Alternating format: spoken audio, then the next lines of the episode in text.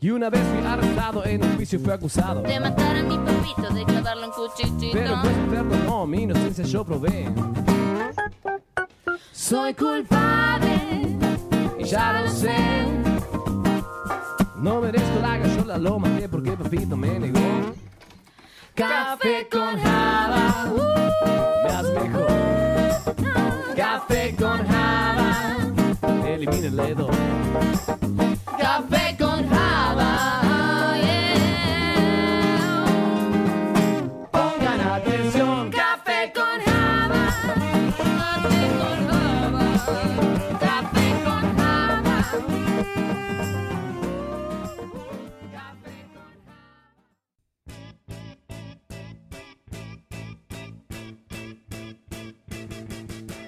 Días, buenas tardes y buenas noches. Bienvenidos a Café con Java, un podcast que no habla de café ni de Java, sino que tiene como único fin desentramar, explorar al individuo de sistemas. Así es. Como siempre, me acompaña acá la creu de Café con Java, que en esta segunda temporada estamos un poco preguntándoles cosas para descubrir un poco más de ellos.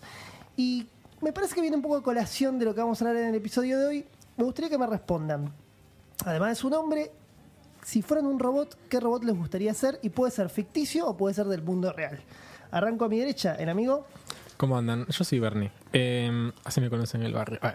Eh, Hoy te, mamá- hoy te cruzaste de vereda. Sí, yo creo que me gustaría hacer un auto. ¿Viste, ¿Viste esos autos? los Un autos Fiat de, Uno. los- no, los autos de Google. ¿Viste esos autos que no sabemos si existen o no? Sí. Esos que son como autocomandados, que- autoabordados. Que y- no, que no, los conoce, pero mataron a alguien igual. Claro, Ah, seguramente. tampoco mataron a alguien, Sí, es verdad, es Y que atrás de ellos hay un montón de, de paradojas y, y tener, no sé, ¿cómo programas la decisión de un auto que tiene que matar, tiene que elegir entre matar a una persona o a 200, ¿viste? Claro. Eh, Ya- hay- Bueno, Asimov lo, montón- bueno, es- Asimov lo respondió. Exacto, Ok, ya Will ibas a Smith decir vos, Mati, hizo perdón. algo con Sí. respecto a eso. Varias Bueno, veces. para mí el auto es la, la decisión. Bien, bien. Enfrente tuyo tenés al señor. Al señor Lucho, eh, que ya es más de los pibes, porque ahora Bernie es del barrio, entonces. Ok, no, ok, no, No te va, ok. claro. no va. Eh, yo, por lejos, el, em, el general Grievous. El general Grievous. Star Wars. Ok, es. Ah. eh, Digo, Star Wars episodio 3. sí. eh, y ya que lo, lo tengo que decir, para que mí. es, que es, es más, más que un robot, es medio un cyborg. Es un ¿no? cyborg, Es un digamos. cyborg, sí, sí, sí. Tiene el cerebro del chabón, pero es un robot en todos sus otros aspectos. Bien. Es como un Robocop con mucha más onda. ¿Por, por qué te gustaría ser él? Eh, porque es el personaje más grosso de toda la saga. El chabón tiene cuatro espadas, boludo. sí, y no le dan mucha bola en la Y lo saga. matan, al chabón lo matan de un tiro en el pecho. No me lo onda. spoileé, que no la vi. Chicos, A la do- ver, 2008 si lo viste creo en Star Wars. que 2008 creo que salió la vida Es una especie como de mantis, ¿no? Eh, sí, tiene una cara medio alargada, tiene cuatro brazos, muchachos. Excelente. Ok, ok, ok. Es una bestia. El general. Grievous es Lucho. A tu lado tenés al señor. Matías Aristimuño Mati, como me llaman en Escalada City. Ok. y, y si, si vivieras bueno. en escalada y fueras un robot, ¿qué robot serías? Bueno, Con armas a- seguro. Sí, seguro. Y voy a elegir uno muy rebuscado, hablando un poco de Asimov, eh, se llama Giscard. ¿Y qué hace Giscard? como Y era, robot? era un robot capaz de leer las emociones humanas. Ah, bien. Algo bien. muy interesante. Un robot sensible. Una gift card. Bueno, también una gift card me gustaría hacer, pero Para la madre está bueno. Bien. Bien, y enfrente tuyo está el señor. Cristian y yo le voy a traer algo más flashero, pero más, pero más dibujado y Bender. Voy a elegir el robot Ahí Bender. está, ahí está. tenés. Que es el robot más-. El robot el- borracho de. El robot más picante del condado. Men- ahí está, con diría. prostitutas El robot de azar. Sí, menos robot exactamente. de, mm, de la ciencia ficción. Sí, Claro, exactamente. pero que exactamente. es Homero dibujado en forma de robot. Exacto. Es verdad, no había pensado así, ¿eh? Es verdad. Mirate el capítulo de Simpson que está Ojo, con Futurama. alta, que- alta, teoría, alta teoría conspirativa. ¿Por qué? Y digo, la acabo, la acabo de inventar. Homero es el Bender en el futuro. Ah, me gusta. Como que todo forma parte del mismo universo. trascendió. Sí, amigo. Están dibujados de la si, misma si manera. escribo en Google Bender Homero, va a haber mil entradas de Taringa hablando de esto. Muy A la taricueva. Bueno, muy bien. Eh, cerrado este tema, vamos al segundo bloque que tenemos un entrevistado increíble. Espera, espera, espera. espera.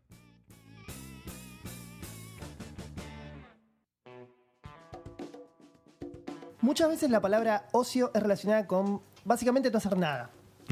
Pero hace un tiempo en la facultad me encontré leyendo un libro que decía que existe una ciencia que se nutre de ese estadio para hacerse preguntas.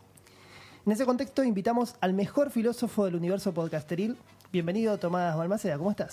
Bienvenido. Muchas Bravo. gracias, ¿cómo están? Voy a contar una infidencia antes que nada. Yo Por favor. anduve en el auto de Google, en Mountain View, Ajá. en el auto automático. Ah, Sí, sí. Apa. O sea, él Eh, lo tengo conoció. fotos, ahora después los paso, existe. es el mayor cagazo que te des Sí, en tu vida. eh. O sea, yo pocas veces me agarró un cagazo similar. Eh, subí con, con alguien de Google, eh, estuve en las calles de San Francisco, eh, que tiene un tráfico similar al de Buenos Aires, Ah, pero con no, gente no- un poco menos loca que Claro. nosotros, pero que está, y nos cruzamos con un automático de Uber y con un automático eh, de, de, de una automotriz, no me acuerdo del Y nombre. se saludan entre ellos los autos. No, pero Se tocan bocina, ¿viste? es impresionante porque Hacen luces. Te sentás, te sentás en, en el auto que no tiene volante. Claro. Yo me Sí. senté en el acompañante porque dice, no, mira, ir el de, el de conductor es muy difícil, eh, Sí. no hay problema, qué sé yo. Eh, tienes una tablet, como un touchscreen, pones a la dirección a la que vas, pum, y automáticamente la persona que tiene que estar manejando te empieza a mirar a vos y te habla, en vez de mirar para adelante. Claro. Decís. No, no, no, no, ¿qué puede pasar acá? Eh, No tenés un plan B. O sea, que existe, pero te da mucho, mucho, mucho cagazo. Pero tiene la posibilidad de, de en un momento agarrar un volante o ni Claro. siquiera hay nada. Una Eh, contingencia. En el de, en el de Google no, no hay volante. No, y, y es, Son hardcore. Y es recontra lindo, es como una ca- ca- capsulita en expreso blanca. O sea, tipo un chatito para, para todos lados. O por supuesto, automáticamente detecta tu Android, Es, hace es- todo ese es show. todo lo que uno espera del futuro. Claro. Sí, es impresionante, la verdad, y es ba- bastante más bonito. El que había de Uber, yo estoy hablando hace dos años, eh, en 2016. Eh, no era tan, era un auto como no construido, sino que tenía arriba los sensores Claro, y claro. eh, juntaban información. Pero este como uno hecho de cero. Era un 504 con un coso en el medio. Así era el del Uber, así era el del Un Uber. Renault Tenía- 19. Tenía dentro un remisero, tipo Claro. conurbano. ¿Sabes qué? Me viene a la mente el Capitán Beto, viste, que tenía un colectivo del futuro. El. Claro, tal cual. Me gusta la idea de que le saquemos los cerebros a los remiseros y se los pongamos a los autos. Yo me quedo solo con sacarse importa. claro. Capaz así aprenden a usar las balizas. Bueno, mira, el experimento, vamos a hacer la mitad del experimento. Y yo, yo tengo una pregunta porque me acaba de pasar algo muy muy grave. La verdad que me olvidé en un taxi el trípode de la cámara. Sí. No. Me, gustaría, me gustaría saber si esos coches están preparados. Para no para devolverte las cosas o para no devolvértelas para y la. Libre. Claro, automáticamente está en Amazon en este momento. ya lo Está vendieron. publicado en 10 Sube al dólares. instante, tiene una cámara interior. No, pero viste, vos te tomaste en un taxi común. Sí, Claro. desgraciadamente. Claro, y es un quilombo, Sí. porque es más complicado. Pero a mí sí me pasó una cosa que es como una pesadilla recurrente, eh, y es que eh, yo viajo mucho por trabajo, soy periodista, y, eh, muy po- y, y viajo mucho menos por, por, por placer, lamentablemente, pero es re distinto, porque cuando viajas por trabajo, tenés unos super aviones, vas a unos hoteles, que Claro. tipo, es, como, un- es como tu casa. Yo ahora hace poquito me mudé, pero antes vivía en una casa chiquita, y todo el tiempo que iba un- a, un- a un- a una habitación un hotel cheto, eh, afuera, en el exterior, eran más grandes que mi casa. O sea, yo sacaba fotos y decía, ¿cómo fucking puede ser que es más grande que mi casa? Eh, y entonces, cuando me toca ir con mi familia, nada, es mucho más chiquito todo. Y yo soy reordenado, mi familia es más despelotada. Subimos un taxi en Nueva York, subimos las valijas, listo. Yo más o menos sé las valijas que llevo. Dice. Mi esposo es un poco más despelotado que yo. Bueno, se fue el taxi con las valijas No. adentro. No, el peor Terror. no, todo mal. Y teníamos una hora para tomar un avión porque era un avión de conexión, era mucho más corto. El peor Y final. digamos, ¿qué vamos a hacer? ¿Ok? Entonces, yo soy una persona en casi todas las situaciones de mi vida muy tranquila. Mi Pero, esposo tipo, le agarró una tipo Lo una. CB. bueno, no importa. eh, y ella pide por una app. Y yo veía que el auto se había recontraído. El aeropuerto de Nueva York parecía Cruzó el estado, más o lejos Claro. de la ciudad. No, no, no es como aeroparque. Y puedes creer que el tipo llegó, pegó la vuelta, pero una vuelta, como yo te diga, muy grande. Sí, sí. Porque yo me moví todo sin pensar que no estábamos sin las valijas. Yo dije, me habrán quedado en algún lado. No era como mi métier, digamos. Sí. Eh, o sea que eso me hizo creer un poco en cómo las aplicaciones, o sea, me comuniqué con esa persona. En realidad no, me comuniqué con eh, La empresa. La empresa, una empresa llama Lyft, que está que es como una competencia de Uber. Uber no siempre es tan legal, Lyft es como la versión, es un poquito más cara, pero es un poco más legal. Eh, y hablé con un bot de Lyft, le dije estoy en tal lado, me llamo tal, me tomé esto. Y este conductor lo consiguió, volvió y nos trajo. Y es, viste, es una cosa medio asquerosa, pero viste, muchas ganas de cagar y después cagás. Bueno, esto era, tipo, me senté para el culo, para el culo. Llegaron y tipo, ¡ah! Pero tipo, nunca fumé, pero quiero tomar un pucho. Como, necesito esta Qué buen logro, claro, sí, Eh, sí. Así que es un poco más complicado, pero hay historias de gente que se toma Sí. eh, por aplicaciones, se ubica. Vos te lo, te lo tomaste en la calle. Me lo tomé en la calle porque estaba llegando muy tarde a la radio Y- perdí. Bueno, creo que, que un poco de eso vamos a hablar, ¿no? De cómo la, también la comunicación y la tecnología se, se empiezan a, a relacionar. Y no sé, bueno, para empezar un poco esto, eh, una pregunta que tal vez nadie te hizo nunca. ¿Qué, qué es ser un filósofo hoy? Uy, y es medio difícil. Eh, eh, tiene una parte fácil de explicar y es que a diferencia de, de- de- de ustedes y del resto de la humanidad, más o menos todo el mundo normal. sabe lo que hace y, Sí, y y lo, pu- necesita y lo saber. explicar en menos de 10 segundos. Y lo pones eh, Claro. en, cuando va en el aeropuerto, lo pones eh, en una cosa de trabajo eh, y, y- y sabes. La filosofía, como de alguna manera eh, es una disciplina que piensa sobre muchas cosas y también piensa sobre sí misma, no vas a encontrar una única definición de Claro. filosofía. Y cuando juntas un montón de filósofos, un montón de filósofos van a pensar cosas distintas. Por, lo que, por el tipo de, filosofía que yo hago y cómo yo pienso la filosofía, para mí es una disciplina sobre conceptos. Nosotros lo que hacemos es crear conceptos eh, y esos conceptos tienen que, eh, nosotros decimos, eh, cortar la realidad por sus articulaciones. Eh, nosotros solemos pensar que el lenguaje es una palabra para cada cosa, como si fueran Sí, etiquetas, claro. ¿no? Como que tienes una etiqueta que es eh, café, otra que es Java, otra que- etiqueta que es programador, otra que es computadora, otra que es un teléfono. Y la verdad es que no es así.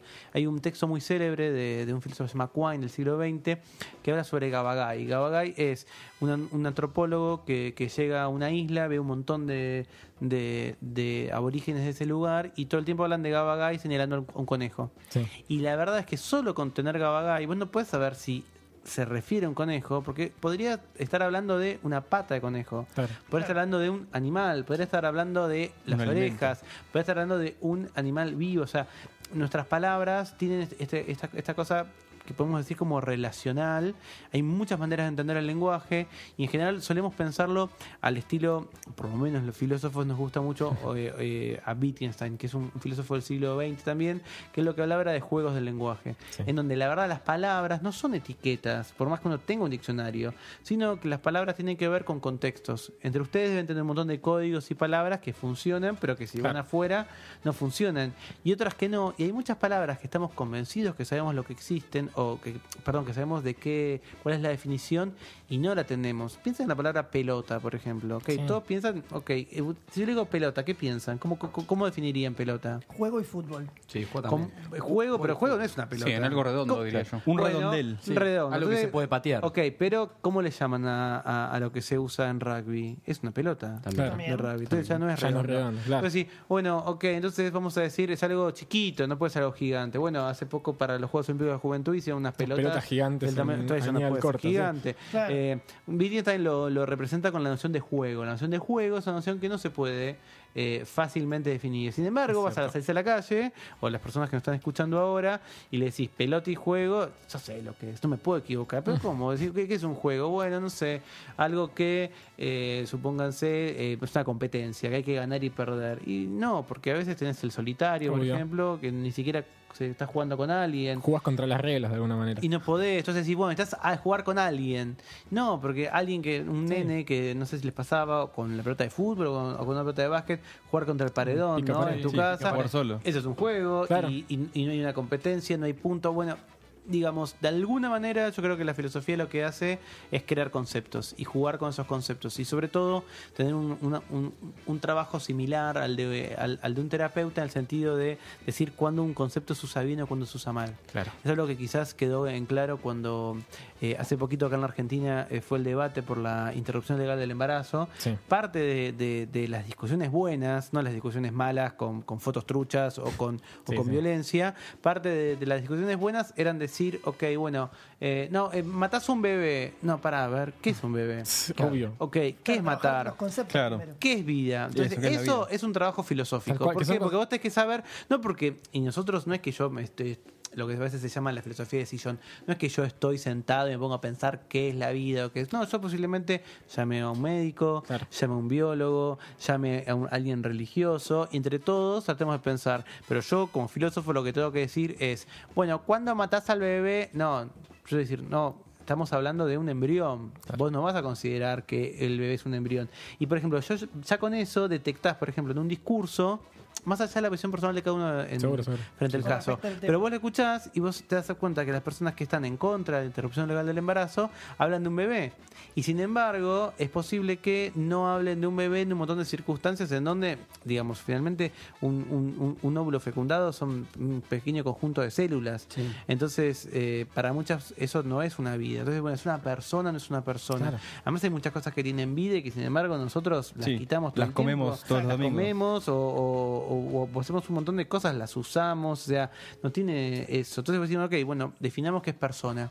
Y ahí también está, es re interesante, porque tu definición de persona, que posiblemente también los que están escuchando ahora van a decir, bueno, yo más o menos sé lo que es una persona, es compleja porque podemos tomar digamos, pasamos al otro extremo de la, de la vida o de nuestra existencia.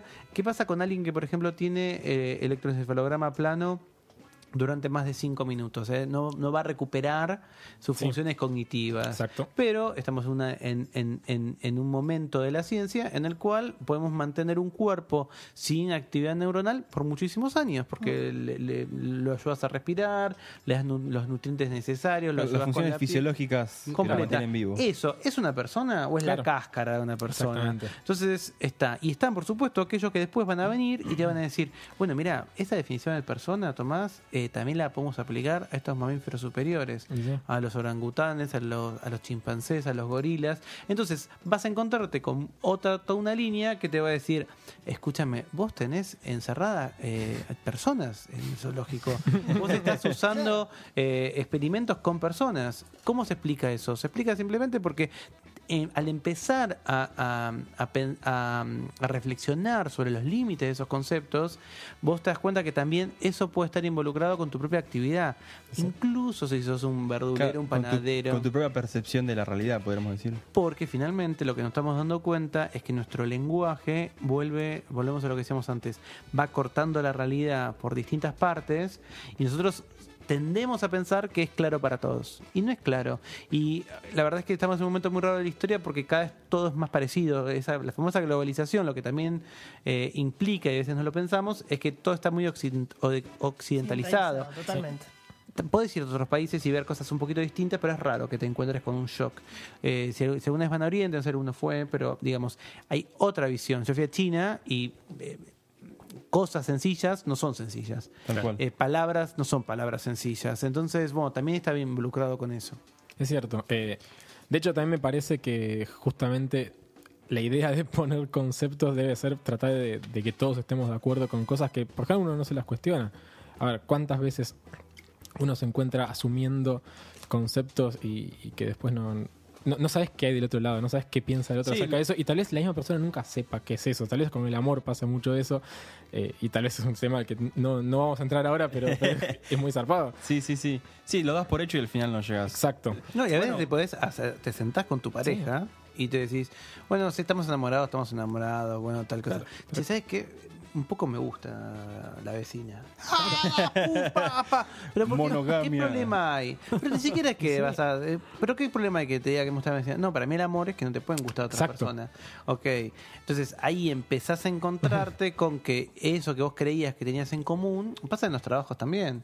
¿Entendés? Vos decís, pero yo, que, digamos, no, no- no- no puedo opinar en Twitter de lo que... pi- No, para mí el trabajo es tu persona, también incluye tu persona pública. Claro. O em, alguien que, por ejemplo, qué sé yo, te enteras que un compañero tuyo eh, em, es homofóbico o es un nazi o, o es xenófobo y vas y le decís a tu jefe. Y tú que vas a decir, no me importa, trabaja bien. Y vos vas a decirle, no, no importa, no me importa cómo es el trabajo. Sí. Este es mi compañero de trabajo, yo no puedo estar con un tipo que es xenófobo al lado. Bueno, Claro. eh, sobre- esos son conceptos.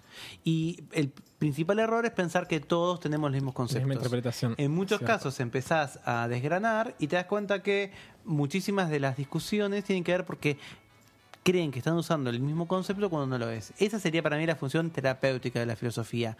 Vas a un conflicto y decís, bueno, ok, este conflicto es un conflicto de lenguaje, pero no eh, porque es algo abstracto, sino porque el lenguaje opera sobre la realidad. Entonces, vos cortás la re realidad de otras maneras y te encontrás con que quizás tiene otro valor. Pasa mucho también, digamos, hay muchos ejemplos de pareja simplemente porque uno empieza a compartir tu mundo con, otras con otro mundo. El choque de, de- de- de lo- tu idea de familia con la idea de familia de con quién vos vas a vivir o vas a compartir es un quilombo, es un quilombo. y bueno, porque efectivamente cortás de distinta manera la realidad. Para algunos la madre sagrada, no se puede discutir, no se puede decir nada. Para otros no. Eh, tenés hermanos, salís con un hijo único, no termina de entender qué es lo que sucede. Eh, cuestiones de plata, cómo se divide, quién paga, quién... Bueno, eh, son conceptos. Algún concepto que, que nos gustaría tocar acá es el tema de la identidad. Sé que es muy complejo y que... Todos tranquilos me están tirando. Sí, Amor, identidad. Igual un poco yo creo que te, lo te estuvimos prometemos que, te prometemos que va, va a tener un camino esto. Igual para mí salió en, varios, en varias oportunidades en esta charla que tuvimos, un poco salió la idea de identidad. Sí. Este, justamente cuando hablabas de la- una persona que está... Que vive y que no. Que no tiene lo que dijiste vos en el cerebro, que no le anda... eh, Eh, sí, no, Encefalograma este, eh, sí, se llama, claro, para la medicina, electroencefalograma plano, más de 5 minutos, no volvés. bueno, Claro. digo, eso nos da... ese- Eso, esa es la definición médica de muerte cerebral. Entonces, cuando Bueno. yo decía que la filosofía dialog- dialoga, te digo sobre esto, con la ciencia, quiere decir que no es que yo me pongo y digo, "Eh, uno que está medio dormido, que porque puede estar equivocado. Le tengo que ir a pedir a la ciencia que me diga, bueno, hoy, completo. 2018, Claro. ¿cómo sabemos que hay muerte cerebral? Entonces, no tiene que ser de esa manera y tiene que estar en estas características y yo estoy seguro que no se puede volver de ahí. Bueno, y ahí sale la pregunta de la identidad. Digo, eso que está ahí, que no puede responder y no lo va a hacer nunca, ¿es una persona o no? Eso es identidad en su Sí. aspecto más puro, ¿Y cuáles serían las partes que tendría una identidad? Si, si, si pudiésemos enumerar. Bueno, no, Hay, mu- hay muchas posiciones con respecto a eso, porque en realidad tiene que ver con que,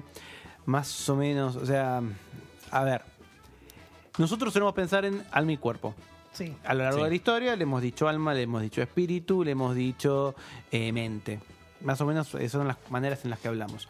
Eh, Un poco la se idea supone de- que el principio. Descartes, ¿no? Bueno, el, el- principio hasta donde nos imaginamos fue Pitágoras, no sé si lo ubican una vez, es un, es un pensador, El claro, el, del- teorema es un pensador eh, presocrático bastante antiguo, de una época de, de- de la, de la nube, de la niebla del tiempo, porque no se sabe mucho. Sí. Eh, ahí eh, la ciencia, la religión, la filosofía, estaba todo mezclado.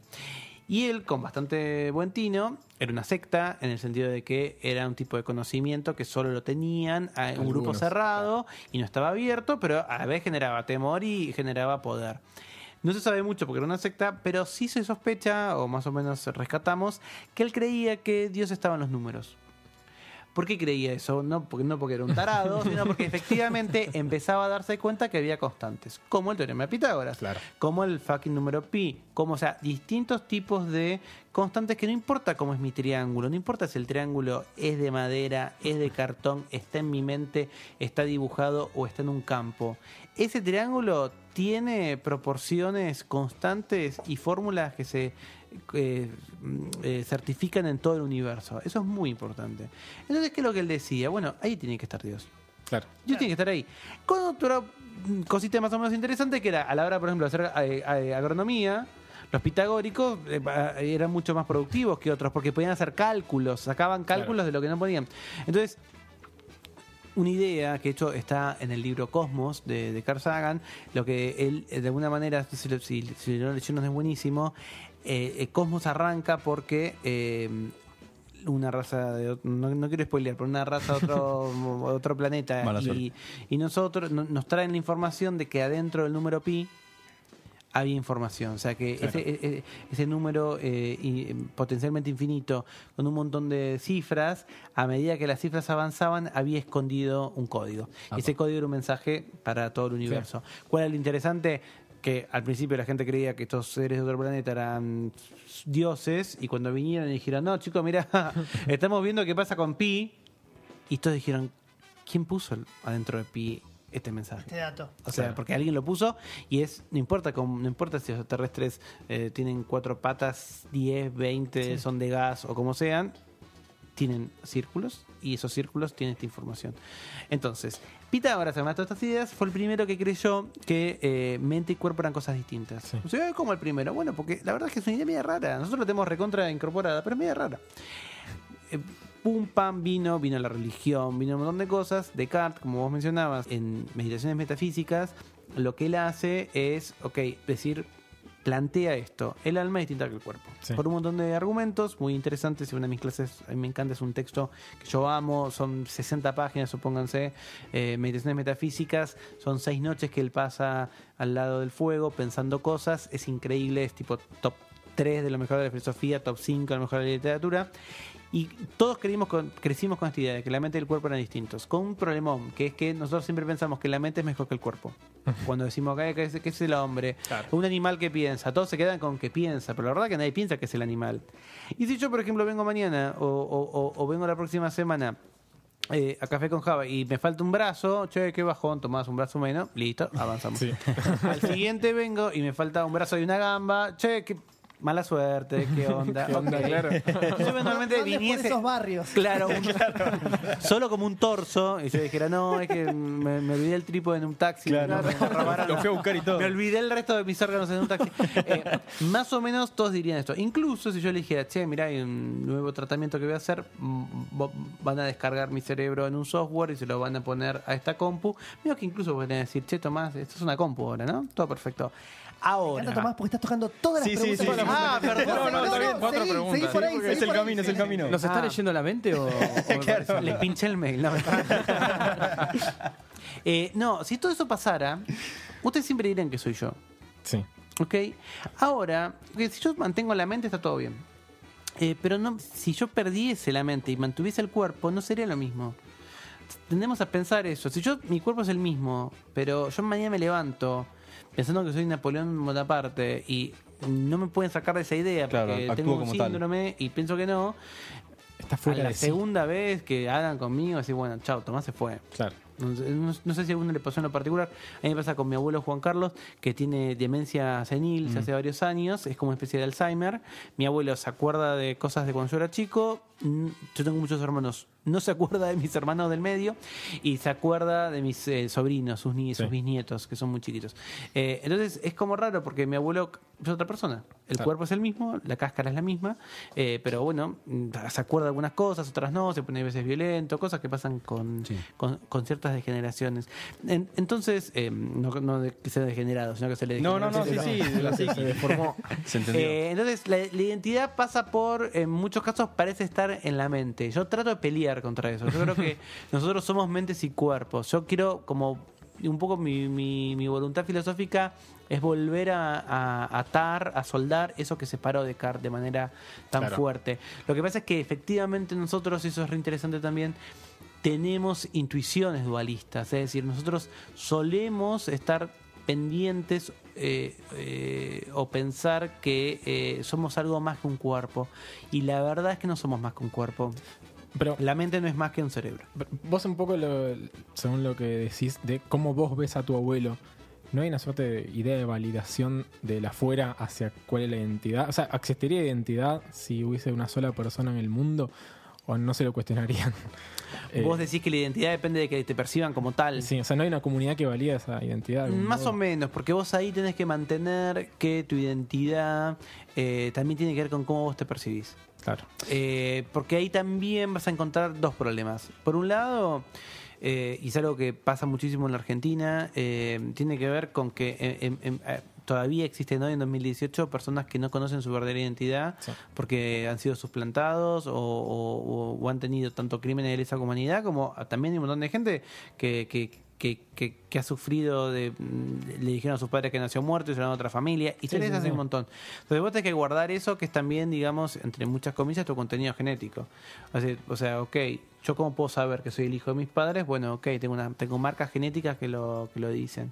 Ahora cuando vos nacés también es cierto charlamos al comienzo del podcast hoy esta idea de que, de que la realidad la vamos cortando con conceptos. Sí. Bueno, también a veces eh, te cortan a vos con, con- con esos conceptos. Eh, en, por estos días en, en, en Argentina se está discutiendo que eh, hay una persona en Mendoza que le pidió a la justicia no tener un una denominación de género binaria. Sí. En Argentina o sos hombre o sos mujer. Sí. Digamos, no tenés eso. La ley de identidad de género lo que te dice es alguien que se autopercibe mujer o que se autopercibe hombre se cambie, pero no está lo Dentro de lo binario, Y la verdad es que eso también es súper violento, porque la construcción misma de la identidad eh, binaria es una construcción histórica. Seguro. Hay muchísimas personas que están en un espectro.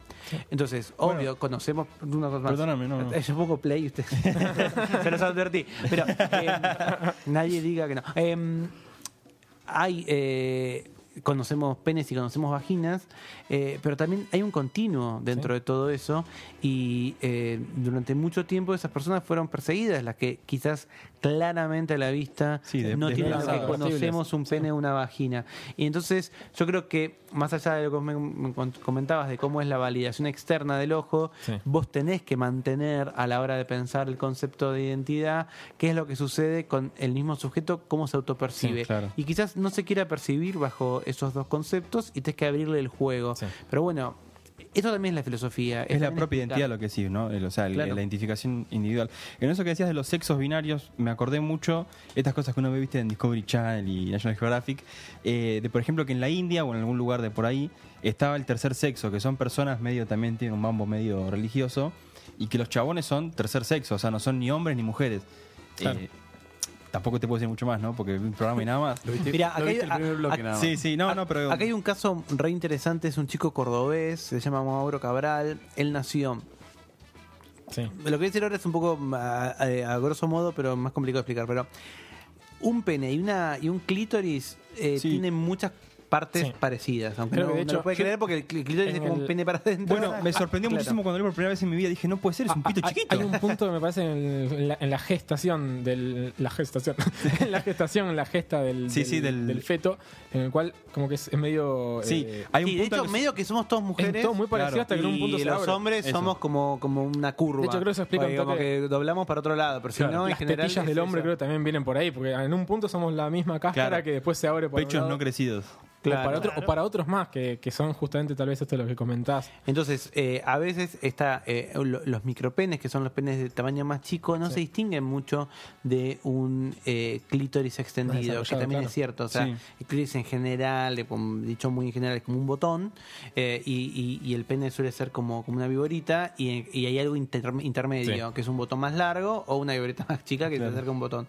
En general, eh, esas personas cuando nacen, es un promedio bajo de personas que nacen así, pero que, que existen y que, y, que, y que nacen a diario en todo el mundo, eh, la medicina lo que hace es, eh, de alguna manera, pata- patologizar eso, pensar Sí. eso como una enfermedad. no tiene ninguna enfermedad. Simplemente que, como nosotros pensamos que o hay pitos y hay vaginas y encontramos algo que, Que se no parece a un pito o a una vagina, no entendemos, pensamos que hay una enfermedad. Claro, como sale de lo normal. Claro. Exactamente. ¿Por qué? Porque solo contamos con dos conceptos. Si tuviéramos tres conceptos, ah, mirá, corté la realidad en tres. Entonces, este grupo. ¿Qué le pasó a, a- a Mauro? Mauro nace como, como, como intersex, que lo sigue Sí. siendo, pero automáticamente a él lo ponen en terapia intensiva. Porque es una común. Que, ¿Qué pasó? La madre no entiende nada, el padre no entiende nada. Lo sientan y le dicen, mirá, lamentablemente. Lo lamento mucho. tengo que Tenés un problema, esto". claro. Ah, bueno, ¿qué hacemos? Y hay una cuestión práctica, eh, también, eh, eh, digamos, sí práctica, no, no, no, no quiero adjetivar más,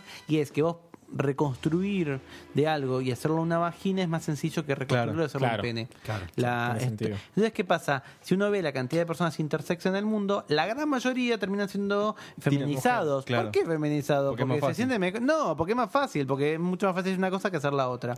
Y, y eso en muchos casos les es ocultado a los niños. Sí. Entonces, ¿por qué piensan que es más grave? Y hay un montón. Hay un caso increíblemente triste. eh, ahora en un ratito les digo el nombre, si no lo buscamos y ustedes lo, lo comentan en sus redes. Eh, fue un caso que salió en la Rolling Stone de Estados Unidos hace 5 o 6 años. Nacieron mellizos. Ah, sí, lo, lo vi el otro día. Ah, nacieron. vos- me gusta tu, tu- tus fuentes son Discovery Channel, de Rolling Stone. Me gusta. No, banco. No fue la- ni siquiera fue la fuente, eh, lo, lo vi tipo en un diario cualquiera. Ni siquiera fue la Rolling Stone. Nacieron mellizos. Vieron que se le corta el prepucio, eh, no, no solamente por motivos religiosos. Es muy común en Estados Unidos eso. Claro, un tema de. De Higiénicos, le dicen. Higiénicos, sí. Sí. Entonces eh, hubo un accidente y se le, le cortaron el pene en vez de cortarle el coso. Entonces, Dramón, ¿qué hacemos? ¿Qué hacemos? ¿Qué hacemos? ¿Qué hacemos? Eh, ya fue. se- le dijeron, bueno, hacemos una vagina, pero, pero nació hombre. No, pero le dijeron, "Es- lo que va a pasar, señora, es que a la madre le dijeron, imagínese una, i- ir a un gimnasio, imagínese ir al baño, imagínese ser adolescente, ¿cómo va a ser que un hombre no tenga pene? Sí, sí, Es, muy una- chiquito, no se acuerda que es hombre, no tiene No percepción de lo que es. Solo forma- Hacemos una vagina y le damos hormonas hasta que se mueve. O sea, no, hasta, no, hasta- hasta- hasta ma- matar todo. Spoiler, no. Eh, hasta matar todo lo, todo lo masculino. Todo lo masculino. Y, y la historia que aparece en Rolling Stone es una historia increíble. Una persona que nunca se sintió cómoda. Claro, que era una mujer que le gustaban las mujeres. Era una mujer que se sentía incómoda. Tenía su nombre de mujer. Nadie le había contado jamás lo que había pasado. Eh, bueno, se termina escapando, suicidando. ¿verdad? Todo mal. Sí, sí. Un drama. ¿Cómo surge todo? Un accidente, una mala praxis. Y esta idea de, no, no, mantengamos la identidad Sí, a toda férrea. costa. Terrible ¿Cómo igual va haber se lo una ocultaron. identidad masculina? No, sí. ¿Sabes que lo más gracioso de todo esto, ya que estamos hablando de los No hay nada medios? gracioso, pero no importa. No, no, no. Lo gracioso, lo, lo digo por mí, quiero decir, que de cómo me enteré de esta noticia fue de, en una nota pro aborto, eh, perdón, pro antiaborto. Que lo usaban como excusa para decir, ven, por eso hay que, por eso no hay que abortar, porque pasan estas cosas. Porque No. un niño puede nacer y morir trágicamente. Exacto. Qué linda, qué linda, claro, qué linda Me, forma. me ¿Qué encantan los links. más? Quiero ver, quiero ver tu navegador. se convirtió en un lugar Quiero ver horrible. el historial de tu navegador. ¿Vieron el concepto de memes católicos? Bueno, ahí. Ah, ok, ok. Literal, literal, Bueno, es bueno. Reddit. Está dentro del contrabando de órganos de feto. sí, sí, bueno, Claro. ah, es- Viste anda que por ahí. dice que es para. que lo, lo usan mucho para cremas. ¿sabes? Sí. Maravilloso. Mucho Sí, seguro. Eh, sí. Tomás, continuando un poco con la idea que, a la que pretendemos llegar en algún momento. Eh, ¿O no? Perdón, perdón. Y que medio que un poco lo- ya lo hablamos, que es cambiar partes del cuerpo. Nosotros venimos del palo de tecnología, de computación, de sistemas, y medio que es un- nos es bastante inherente esto de preguntarnos, y creo que todos tenemos ya una respuesta más o menos armada, de qué va a pasar cuando, dentro de, no sé, X años nos digan, ¿te puedes cambiar un brazo? ¿Te compras el último brazo X1250 que Viene te con viene 4G. con LED, te viene con conexión Wi-Fi Y Android. y Android? ¿Qué va a pasar ahí? O sea, eh, La persona- es, es un poco la idea que, que planteaste vos de cuánto nos vamos a poder cambiar hasta que terminamos siendo Eh, un Robocop. y ahí la filosofía te va a dar otra sorpresa. Porque, eh, bueno, acá soy el único de la mesa, capaz alguien que nos está escuchando lo sepa. Yo tengo lentes en este momento, Sí. ¿ok? Y los lentes es lo que me permite ver. Yo soy, tengo astigmatismo y miopía, los tengo una combinación rara que no se puede operar, ¿ok? Yo me pongo los lentes cuando me levanto, desde que tengo 18 años, y me los hago venir a dormir. No me saco para nada, tipo la pileta con lentes, todo con lentes. Sí, sí. Soy un cyborg.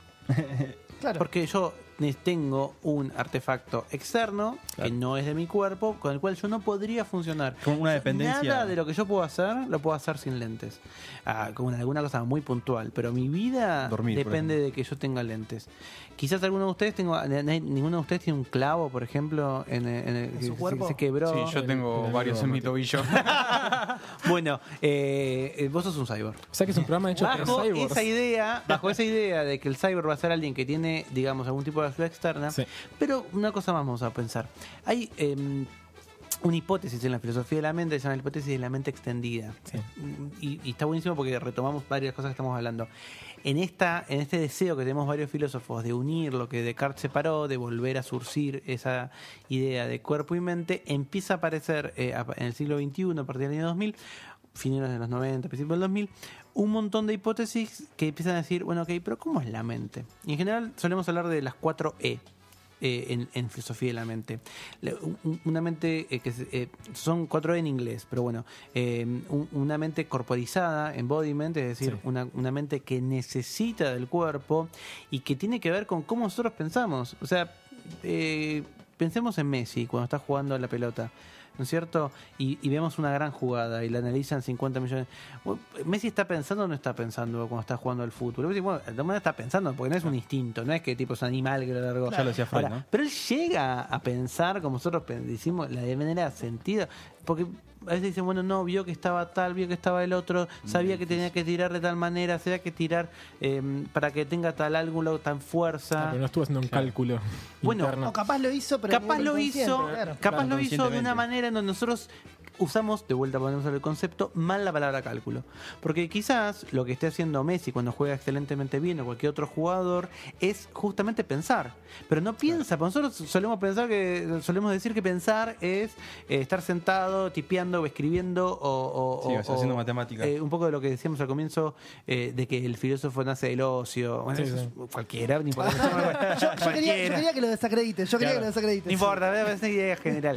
Como somos unos pajeros. y- Todos tiene- al como pedo. tiene nada que hacer, claro. Claro. Eh, entonces, ok, entonces tenemos por un lado una E, que es eh, justamente la mente corporizada, Sí. eh, embodiment. Después tenemos una mente que se llama en general situada o embebida, y es que nosotros también solemos pensar eh, utilizando cosas del mundo, Sí. ¿ok? En donde realmente podemos eh, incorporar cosas, una, eh, sonceras, como por ejemplo, eh, qué es lo que sucede con los carteles de la calle, ¿no? De para qué lado va la calle, dónde se puede La cruzar. señal de tránsito. Los colores, Exactamente. la Entonces, tránsito. ok, o sea, la mente también tiene que ver con, con que esté situada. Sí. Después tenemos una cosa un poco más compleja que se llama enactivismo, la enactive, la mente inactiva, y es que nosotros también a veces nos equivocamos, dicen estos filósofos, en los que yo creo también, al pensar que los sentidos son pasivos. Una idea general es, ok, ¿cómo ves? Bueno, porque me impacta la luz y como los elementos me impactan, ¿cómo sentís al tacto? Bueno, estoy tocando cosas que de alguna manera eh, en, en- en- en mis terminaciones nerviosas, ¿cómo oís? Bueno, yo lo que estoy haciendo es caen adentro mío eh, ondas, Ondas sonoras. son- bueno, ¿qué dice la mente? mm, Y lo mismo con el gusto. ¿Qué es lo que dice la mente inactiva? Eh, la hipótesis de la mente inactiva. No. Vos ya cuando estás percibiendo sonido, Estás interpretando. estás haciendo algo, estás pensando de alguna manera. Claro. Porque acá podemos estar todos, digamos, mm, una cosa sencilla, estamos todos charlando y de golpe, acá en el estudio de radio en casa, tú se corta la heladera. Ah, yo estaba escuchando. Estaba andando la heladera. Claro. Medio claro. Estaba escuchando. Y quizá podemos ir a una fiesta y hay un montón de murmullo, murmullo, murmullo y alguien dice tu nombre. Y vos, ¿eh? ¿Viste que, o ¿Te parece que escuchás? Sí. Sí. Yo soy de la provincia, la primera vez que me- los primeros meses que me mudé a Buenos Aires, los que viven en un pueblo chico lo ubican, yo pensaba que todos los bocinazos eran gente que me saludaba. Porque en mi ciudad, el bocinazo, el bocinazo era que te saludaba, no era que tipo la gente estaba completamente loca. Y todo- ahora toco una bocina, me importa una goma. me- me- A Tomás en, en No. el centro. Mal. saludando a todo el mundo. Ah, Hola, hola, hola. Yuya, Yuya en los 90. Gracias por venir. Igual, yo estoy seguro, esto- ustedes se están burlando, pero estoy seguro que alguien que está escuchando le pasó eso porque es muy común. Esto es vida de capital, Es muy realmente. Sí, Exacto, sí. exacto. Es común. Serían como procesos en segundo plano corriendo todo el tiempo. la Bueno, eh, se supone que vos todo el tiempo percibís cosas, Sí. pero vos a la vez ya estás a la hora de seleccionar. Eh, de alguna manera vos ya estás eh, teniendo una actitud que podemos pensar de pensamiento, que podemos decir que es de pensamiento, Claro. o sea, de cognición. Bueno, Porque, por ejemplo, cosas, eh, nosotros no percibimos manchas, no percibimos colores, estamos percibiendo Ideas. eso- estamos percibiendo objetos y posibilidades. Es re interesante. Digamos, eh, yo tengo ahora enfrente una botella, ¿no es cierto? Y estoy viendo la botella. Sí. Si me hacen un fMRI, o sea, me hacen una, un escaneo de cerebro, van a ver que lo que se me activa cuando veo la botella es la idea de botella, Sí. pero se activa la misma zona del cerebro que se activa cuando yo agarro una botella. ¿Cuál Ah, es la algo- conclusión que hace la filosofía? Hay muchas conclusiones. ¿Cuál Una es cosa la medio filosofía? ¿no? Exactamente, que nosotros vemos a los objetos como posibles acciones. Entonces, lo mismo que me pasa cuando yo agarro una botella es cuando yo veo una botella. Y no solo eso, sino que cuando veo a otro tomar una botella se me activa lo mismo que se me activa cuando yo veo actuar. Claro. ¿Por qué? Porque eso se supone, es una hipótesis, se llama la hipótesis de la simulación o de la primera persona, y es que yo entiendo lo que hacen los otros pensando en lo que hago yo. Claro. Eso es un poco la idea. Todo esto 10 minutos después.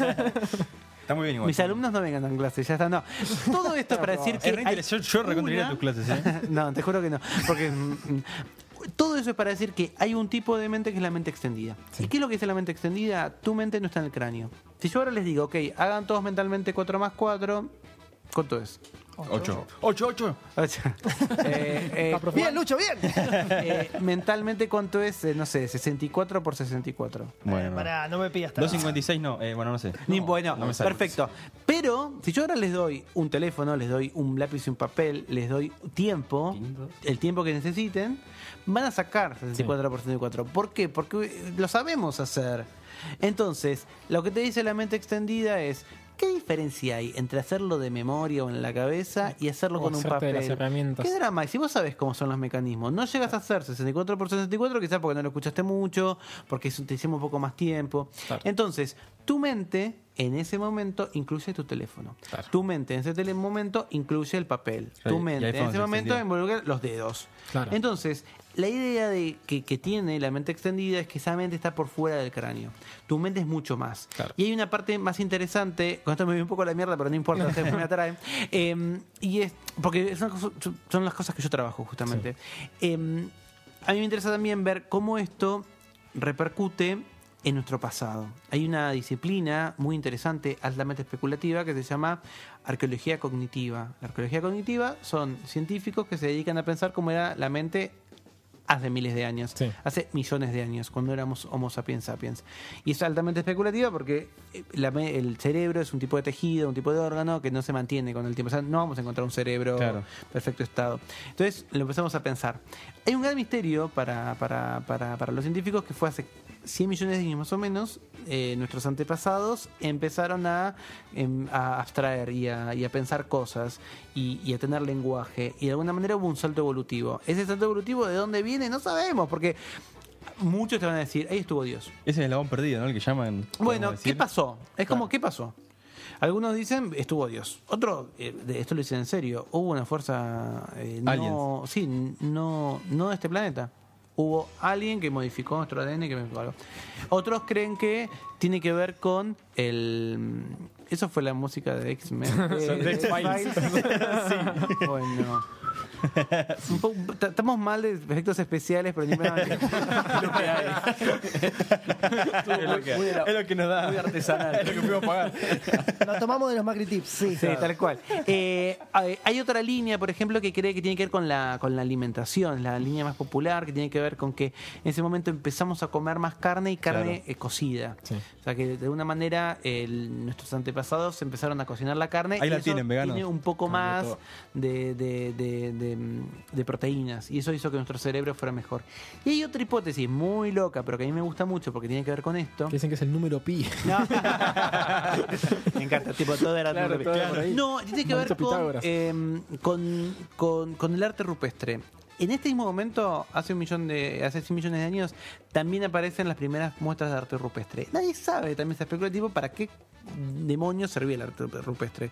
Eh, quizás todos ubicamos unos búfalos y gente cazándolos. Sí. Entonces, hay gente que dice, no, eh, eh, era un pintor, eh, describe, está viendo eso y lo describe. Otros dicen, no, es como una especie de acto mágico. Yo lo que hago es dibujo lo que quiero que pase. Entonces es tipo como si fuese una concentración del fútbol. Muchachos, dale, vamos a hacer esto, vamos a pensar. Vamos a Podría pensar que es estratégico también, ok, Claro. esta es la idea, vamos a hacer. Bueno, pero hay otra idea. Y es que algunos de esos dibujos eh, no eran de cosas reales. Algunos son como mitad búfalo, mitad como tigre o mitad un animal que no sabemos cuál es. Y ahí está la pregunta. La pregunta es, el tipo que por primera vez dibujó lo que no existía, dibujó lo que es mitad búfalo, mitad tigre, ¿lo pensó y lo dibujó? Eso es abstracción. Imaginó lo que no existía. O fue al revés. Toda esta línea me interesa. O fue que como lo pude dibujar, lo pude pensar. Como que finalmente fue mi mente en el mundo la que hizo que yo tuviera la idea. Nunca se me ha ocurrido un animal que es mitad búfalo, mitad tigre. Lo dibujo y esa idea se me aparece adentro. Claro, se activó una cuestión medio evolutiva, ¿no? De, No sé de- si evolutiva, estaba afuera y entró. Claro. Como- No de adentro para afuera, Claro, por decirlo claro. manera, me estoy diciendo muy bestia, ¿no? Sí, sí, sí. Pero Bien. eh, No estamos en Entonces, Puanche. casi tal cual. Por suerte, bueno. Ahora la policía sacarme el título. Pero, pero piénsenlo entonces de este modo. ¿Cuánta gente, yo no soy esa persona, pero quizás ustedes sean, o alguien que nos está escuchando lo sea, ¿cuánta gente necesita dibujar o diagramar para Sí, tener una idea? Y vos decís, esa idea que estaba en el papel, estaba en el lápiz, no, pero yo necesito hacer el dibujo. Para, ¿cómo es? Para, Bajarlo a papel. Para, hagamos una lista, Claro. hagamos un gráfico. Bueno, es Bernie, Bernie contado, digamos, básicamente. Bueno, Bernie o es así, 100%. Sí. Si no lo escribe, no. Bueno, Bueno, pero en sistemas eso es muy importante Sí, muchas es veces porque hay una idea muy Hagamos abstracta que uno intenta explicarla. A mí me pasa ahora que justo estoy en un proceso de, de armar un sistema nuevo, entonces muchas veces y, y estamos tratando con un proveedor externo justamente que nos viene a contar qué es lo que hace su sistema y muchas veces los tipos dicen, paren. Agarran la pizarra y dicen, yo lo que voy a hacer es este cuadradito, se va a comunicar con este otro cuadradito y va a hacer esta Bueno, cuestión. para los que, como yo, defendemos la hipótesis de la mente extendida, eso es pensar y eso es la mente. Entonces, lo que te dice es, no seamos cabezaduras y no pensemos que el concepto pensar y que el concepto mente es algo intracraniano. Claro, Hay un claro. montón de cosas. ¿Cómo alguien, eso es lo que pienso yo por eso, pero ¿cómo alguien podría negar que eso es pensar? Y en muchos casos vos necesitas algo, en ese momento en que alguien te está explicando su idea y vos la entendés utilizando un pizarrón y una tiza o un marcador, eso es tu fucking mente, así como el papel cuando se hace el coso y así como sospechamos, esto es, esto te digo, insisto, es altamente Es teórico. especulativo, quizás pudimos empezar a abstraer porque fue una piedra, un carbón y una caverna la que nos permitió acceder a lo que no hubiéramos accedido de ninguna otra manera. Claro. Y eso para mí es como súper estimulante porque empezás a, mm, a, a extender y a mostrar cómo quizás eh, estábamos constreñidos, estábamos como limitados, encerrados en, en- en- en- algo que no nos servía para pensar. Entonces yo creo que si vamos a aceptar que tu mente es eh, cuando vos dibujás con un papel y lápiz, eh, quizás ustedes o alguien nos escucha que es músico, los músicos a veces te cuentan que tienen que empezar a dibujar o se ayudan con las manos para pensar si bajan, suben. Bueno, yo creo que en el fondo todos somos cyborgs, porque todos estamos utilizando finalmente esos elementos para pensar y no es una locura. Y tampoco es algo nuevo, evidentemente, digo. Para nada. Para ahora, punto fin- seguido, no final porque nunca termino de hablar. Sí, sí. Punto. Entonces alguien escucha y me dice, no, toma, pero para mí cyborg es nada, qué sé yo, alguien que tiene un brazo biónico. ser robot. mínimamente Yo robot, mucho claro. metal tiene que tener para ser un cyborg. Ah, bueno, ese Me- estilo. Metallica, por ejemplo. Claro. Eh, y ahí hay un problema un poco más pesimista. Hoy, hoy lo, lo discutí con un amigo y me dijo que yo era muy pesimista. Yo soy un tipo pesimista, pero soy pesimista en esto. Eh, hay- muchos, eh, una manera, todo esto en filosofía se, se suele llamar transhumanismo. Y es la idea de cómo puedes cambiar eh, la- la- la- lo que yo no creo que exista, pero se cree que existe, la esencia del humano. O sea, qué es lo que lo humano y cómo lo puedo cambiar. Hay proyectos contra archi super reales en este momento con millones de dólares, obviamente en Silicon Valley, obviamente de lo que es como el tipo, no sé, la, la peor industria después de, de- de- de- de la bélica, que es la farmacéutica, ¿no? ¿Qué está haciendo la industria farmacéutica? Ok, está desarrollando, interesada en desarrollar cierto tipo de sustancias, por ejemplo pastillas, por ponerle de una manera, Fármacos. como por ejemplo para extender la memoria. Pastillas para pensar más rápido. Una pastilla que está también muy avanzada, pero porque si llega a existir sería como un nuevo Viagra, que es una pastilla para dormir menos. Ok, te doy esta pastilla, entonces dormís tres horas Y estás a full. y te parece que dormiste ocho. Esto es un capítulo de Black Mirror. Bueno, pero está pasando. Y vos decís, uy, ah, me encantaría. Yo en vez de 8 horas duermo 3, entonces puedo jugar más a Spider-Man en PlayStation, me hago más la trabajar paja. más. Bueno, spoiler, no, es para que trabajes más. Claro, o sea, claro, tipo, es para que estés más tiempo. La jornada va a ser Pa- 16 Volvemos a la industria de antes, claro. ¿Por qué? Porque en el fondo, y esto es lo único pesimista que voy a decir hoy, me parece, yo creo que cuando ese tipo de, de prótesis y de, y de experimentos y de pastillas, digamos, de en, en, en- en transhumanismo se llama enhancement, ¿no? Como de mejoramiento. Claro. Yo creo que no van a estar al- a disposición de todos. Yo creo que van a ser tan caras que va- se va a terminar armando una Clase. elite Claro. de la gente con guita, en donde vos vas Bueno, a vivir para siempre es re ciencia o ser más inteligente y no, pero- bueno, pues mi, de mi discusión con Luciano Banchero, que es un, un colega mío, pero muy amigo, eh, Luciano me decía, no, va a ser como el celular, que todos tenemos celulares, la Es que creo computadora más va, alta. va a depender justamente de que ese fármaco eh, contribuya o no al sistema. O se use Sí. para fines bélicos también. Sí, ¿no? me gusta porque este tipo de discusiones es recontra Yo creo que- Asimov. Capitán Digo, América. este tipo de cuestiones de si va a ser elitista, si va a ser para todos. Porque para mí en el fondo, si todos vivimos más y trabajamos más y descansamos menos y pensamos más y somos inteligentes, no es sustentable. Claro, yo estoy de acuerdo con vos. Yo creo que Entonces to- yo creo que tipo, le vas a dar a nosotros unos negros sí. en Buenos Aires, cagados de hambre, 200 eh, para que vivamos 200 años. No, va a vivir, el, eh, digamos, Sí, muy poquito, que son los mismos que ahora nunca en su vida vieron un billete porque tienen tanta plata que no ni necesitan. Sí, además, ¿cómo va a cambiar la visión de, de esas personas que están Total. esa elite? ¿Cómo van a ver a los demás, no? Está esta Vos película. vas a decir, ok, tengo 30 años, tengo más- la plata corre en 30 años. Ah, yo No, tengo 400. son- Vengo son a ahorrando guita de 400 años. y andate a cagar. Está esta película de los chabones que tenían el tiempo acá, Sí, que a partir de los 20 se empezaban a, a perder tiempo. Es un poco esto, ¿no? Es como la idea del elitismo, bueno, el que la Mal. puede pagar vive para siempre y el negro pobre, bueno, jodete. To- Tomás, ¿por qué crees que es la ciencia ficción la que siempre se anima primero a explorar estas cosas? Eh, Y bueno, porque finalmente la es la ficción en general, digamos. eh, y de hecho, volvamos al, a, a, a- a este homínido que, que mezcla dos animales. Nosotros, eh, la ciencia ficción es lo- la ficción, en realidad, es la que nos permite hacer como ese, ese gran sí, ¿no? Sí sin tilde, como el if. Claro, o sea, claro. sí tal cosa, ¿qué pasaría si tal cosa? What y eso if, es lo que if, nos sirve, claro, es, es eso lo que nos sirve eh, para que pensemos nuestras, nues- nuestros propios dilemas y lo, y, y lo- y lo que pueda pasar. Eh, entonces yo creo que por eso también es tan interesante para la filosofía que uno pueda ver series o, o- o cuentos o novelas o incluso en filosofía hay unas cosas que se llaman experimentos mentales que son como situaciones Claro. ¿no? con las cuales y em, retomando un poco el bardeo del, del comienzo del ocio. Bueno, es ocio pensar qué pasaría si viviésemos para siempre. Bueno, la verdad que no, porque finalmente, digamos, el mundo va avanzando y vos querés también como resolver esas cosas. Estaba este hombre, eh, que no me acuerdo, un autor de habla hispana muy conocido, que planteaba unos tipos que eran inmortales, que habían vivido todo, absolutamente todo, entonces se quedan parados. Y no, no me acuerdo el nombre del autor. Me sale Cortázar, pero no es Cortázar. El, el Eternauta. No, no, no. no, no, Nada que ver, no, no. nada que ver, nada que ver. Chabón que era, era peladito y con bigote. eh, Bueno, Picasso. Y, y que, ok. después te vamos a editar, Lucho. Gracias. Dale, después te sacamos. Pregunta. Pregunta, y en base a esto que vos planteas, Tomás. ¿no te da la sensación de que hoy en día, justamente la ciencia ficción, eh, lo que está hablando ya no habla más de que el futuro lo marca la tecnología, sino que lo marca la ideología? Ay, no sé, yo la verdad es que tampoco leo tanta ciencia ficción, me da un poco de vergüenza. O sea, no es que no, no sé si se habla tanto de eso. Yo creo que siempre hubo ciencia ficción con ideología. O sea, y Sí, sí, eso, eso es sí. como una mezcla eh, media rara. Pero si no vamos a la cultura pop, qué sé yo, eh, decir, eh, me parece que capaz una película como Volver al Futuro en su momento, te hablaba justamente de un montón de cuestiones, la- o sea, siempre el futuro tenía que ver con algo tecnológico. Claro, el- Y hoy en día me parece que la- el mismo el cine, cuando te habla del futuro, te habla más, o sea, la, la tecnología es como que algo que ya está, sabemos que vamos a llegar.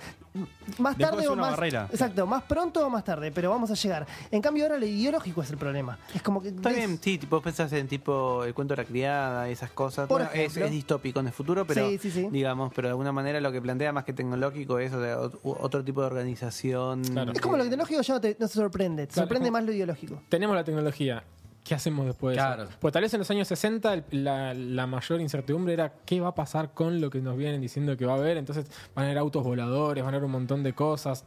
Ahora sabemos que si no están, es ca- hay casi una curva marcada de que van a llegar. Sí.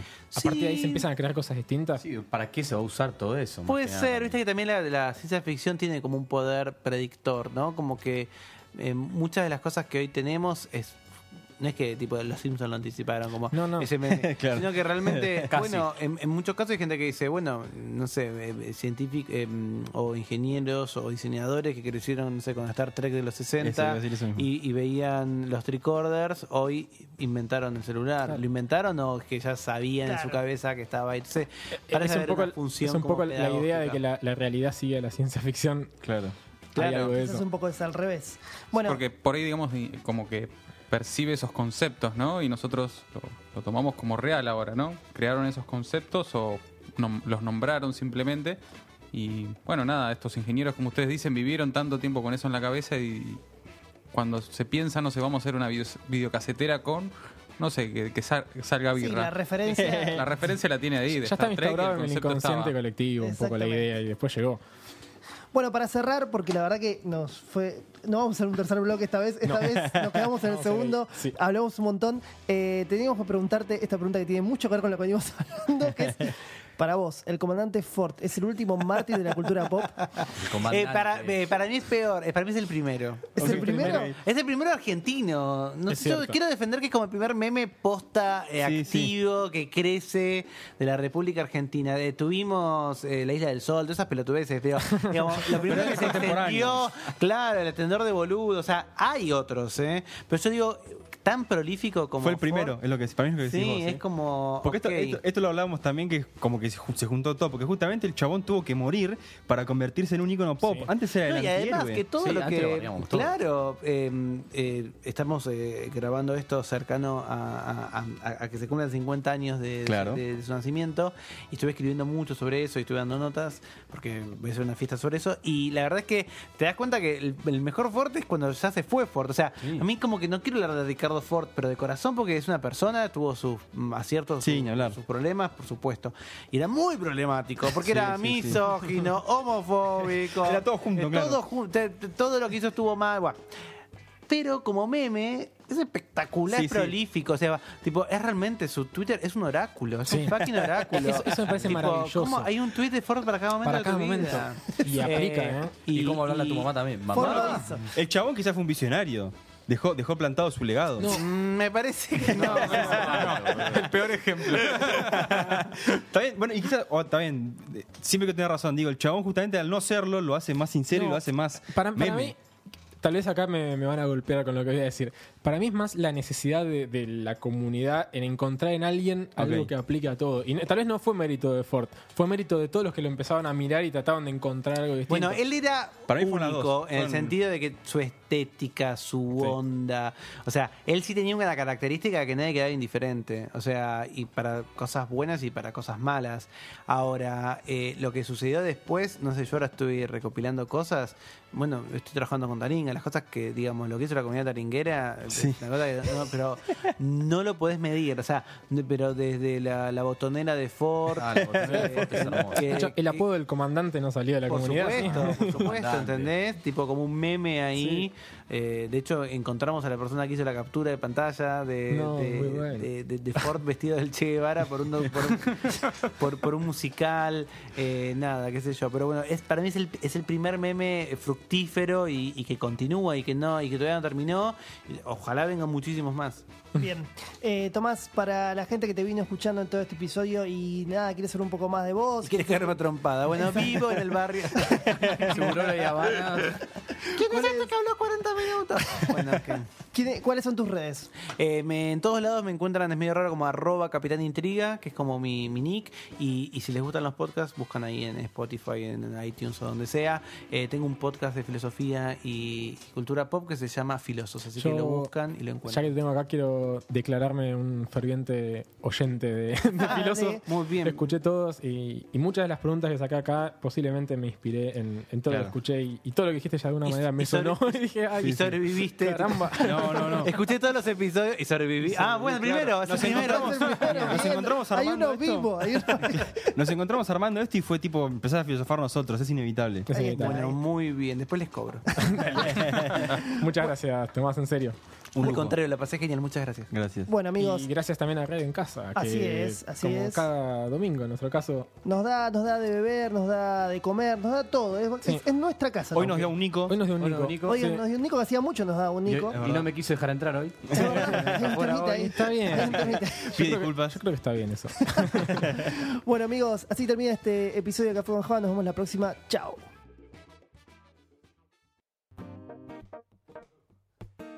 Café con Java está conformado por Mechi Valle, Bernie Pau, Federico Rusconi, Matías Aristimuño, Luciano Puello y Christian Breitman. Si te gusta lo que hacemos, recomendanos. Eso nos ayuda un montón.